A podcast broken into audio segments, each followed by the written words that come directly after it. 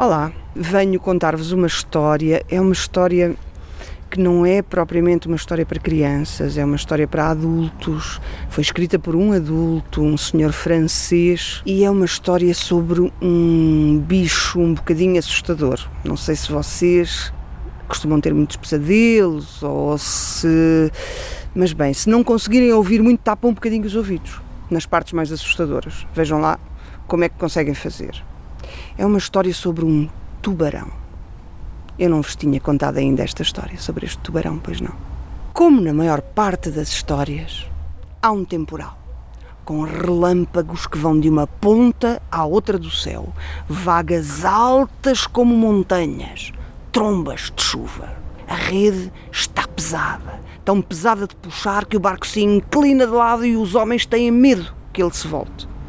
Quando a rede chega, descobrem que traz um gigantesco tubarão azul que se debate e abre uma queixada cheia de dentes terríveis. Então os pescadores têm que lutar com o tubarão que tenta levar a rede. Batem-lhe com os croques e os machados, mas o tubarão morde a borda do barco e desfalo como se fosse madeira de caixote.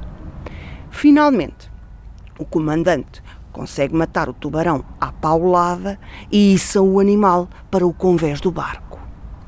Então, abriram-lhe a barriga para ver o que tinha dentro e encontraram um anel de ouro com uma pedra preciosa toda encarnada, tão bela que ninguém conseguia desviar os olhos dela. Como é natural, todos queriam ficar com o anel e daí a pouco já estavam dispostos a matar-se uns aos outros para conseguirem o maldito anel. Então eu propus que o jogássemos aos dados, porque o comandante tinha com ele um par de dados de osso. Então jogámos os dados no convés, apesar da horrível tempestade que ameaçava virar o barco. Nós éramos seis e jogámos seis vezes a ver quem alcançava um número mais alto. Depois da primeira volta, só restávamos eu e o comandante, pois ambos tínhamos conseguido onze. Seis mais cinco. Todos se acercavam de nós para ver quem ganharia. Lancei e fiz um duplo seis.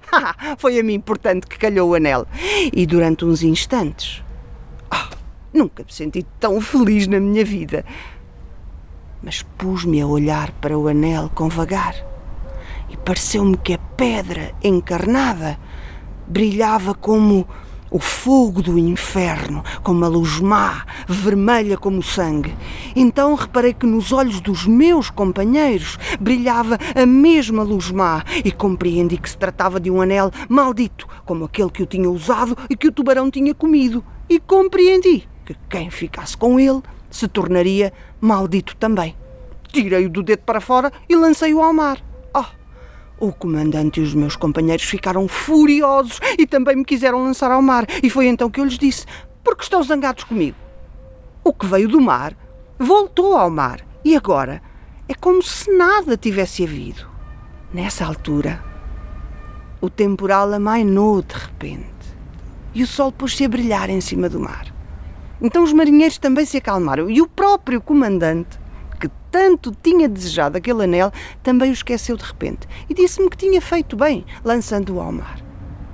Fizemos o mesmo com o corpo do tubarão e regressámos ao porto para consertar a rede.